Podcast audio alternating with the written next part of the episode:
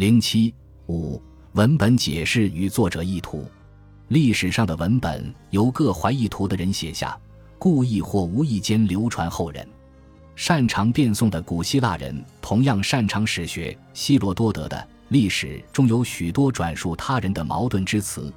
这位最早的史学家深知诸方说法各怀动机，所以时常只做陈列，不加裁断。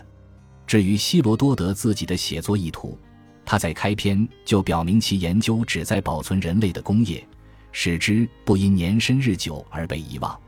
这貌似已是历史学家所能持有的最正统的意图。然而，最擅长史料作伪的，正是那历史意识最发达者；最欲作伪的。正是那最重视身后名者，因此官修史书常不可信，私人自传也难免自美之嫌。尽管历史学最终需依靠史料证据，却不可轻信古人的话语意图。然而，即便是为欺骗后世而做的文本，也是史料。谎言不是无意义的乱码，为了将一个可能世界混入这个现实世界，谎言必然以另一些真话为前提。何况史官制度的存在已暴露出政权对真相的垄断，私人自传或日记的出现，也意味着自我观念和将生命把握为一个由生到死的整体的反思的强化。历史是一无所不包的整体，被书写的只是其中片段。人类不是为记忆而记忆，而是为了某种价值选择记忆某些事，并遗忘另一些。选择性的历史书写不一定出自偏见。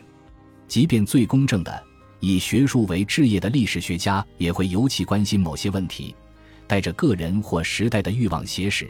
他们选取这段而非那段历史的动机，常取决于时代和际遇。陈寅恪晚年悬柳如是为题，绝非无涉价值关怀。德罗伊森笔下的亚历山大，折射出了19世纪德国人的政治渴望。A.G.P. 泰勒在冷战时代研究僵化的军政机制与外交误解如何引发一战，其中透着对三战的忧虑。首份史学期刊《历史杂志》的1859年创刊词将史学同时区分于政治和考古研究。历史学在方法上要不受当前政见的影响，在对象选择上却要偏重与当今现状有关的题材，例如近代以来的本国史。原则上说。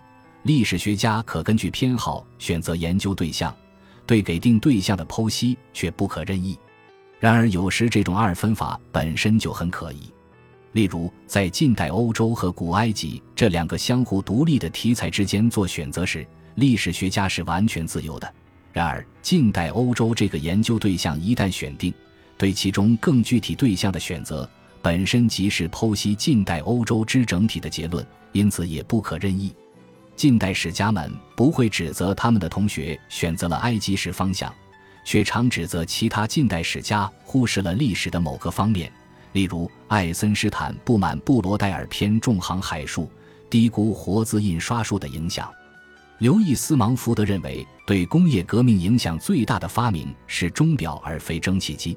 可见，贸易史、文化史、社会史、能源史是绝下的技术史各不相同。诸位史家各有侧重的揭示历史中的某种构造，或是因为察觉到类似的构造影响着自己所生活的时代，希望借邓清历史照亮现实；或是为描绘该构造诞生前后生活形式的改变，而生活形式的诸可能性总意味着价值的诸可能性，对另一种价值可能性的展示，即是对现实的反思。描述人类何以一步步走到今天的学科。也正是揭示人类本来不必如此的学科，不存在无前见的历史学家。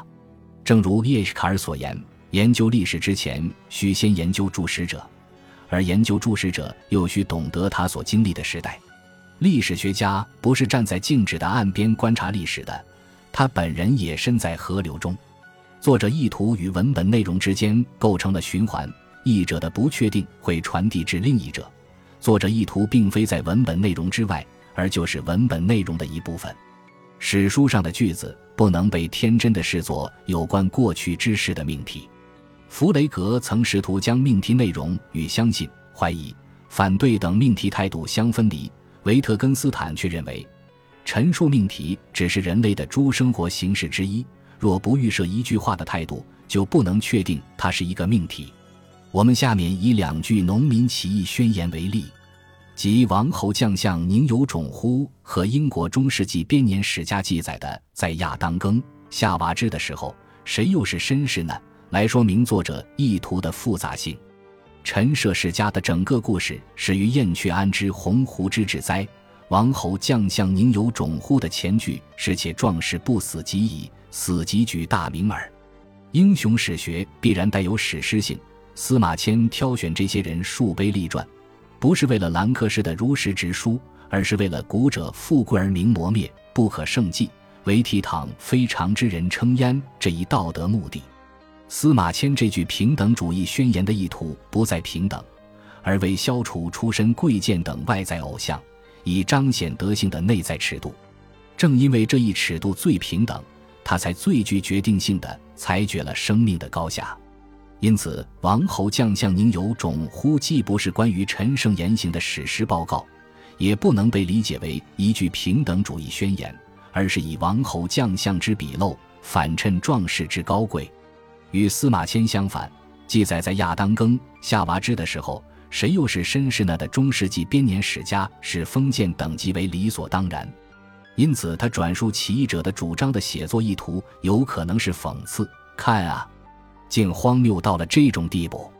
作者意图究竟是陈述还是反讽？解读的分歧无法消除，只有预设了什么是正常的，才能得出什么是可笑的。因此，作者意图是否在讽刺，取决于他能否理解平等，是将其视作一种可能性，还是视作完全荒谬。此处的问题是：人是否可能毫无平等观念？启蒙主义者认为平等观念日用而不知的存在于一切社会，历史主义者认为此种观点只是启蒙主义。尽管平等之道德不是自然的，而是一个形而上学设定。人类常欲望模仿境遇更优越者，人类物种的个体暴力大致相当，人类畏惧暴死，而战争会导致暴死。和平的前提是就利益分配达成共识，等等，却是超越历史的普遍规律。尽管尊卑观念在中世纪被视作理所当然，但无论在怎样的时代，平等主义总会唤起人们对原始暴力均衡的联想。因此，我们无法确定上述中世纪编年史家在陈述起义者的主张时，究竟有几分陈述，几分讽刺，以及其中是否隐隐有恐惧。这里牵涉的另一个问题是：平等之道德观念为何在现代获得了胜利？平等之道德确实是在历史中被发明而非发现的，然而由于上述规律，这一发明却非任意。平等观念的传播与获胜是心智史的一部分，而非道德哲学的一部分。现代人不是被规定在他所出生的社群的道德观念中，而需在诸道德观念之间做选择。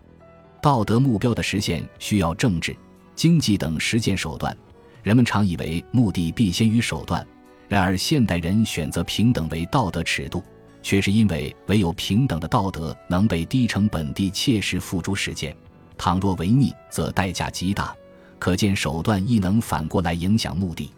社会科学无所谓形而上学奠基，而是一个多面整体。某一社会思想正确与否，不仅取决于它内部的自洽性，还取决于是否与其他方面的条件相契相配。例如，在普遍关联的陌生人社会中。道德哲学与政治经济学虽有原则性区别，却需相互协同。平等主义在历史竞争中胜出，并非因为它更自然，而是因为它符合绝大多数人的长远需要，而现代世界撤去了阻碍其表达的因素。本集播放完毕，感谢您的收听，喜欢请订阅加关注，主页有更多精彩内容。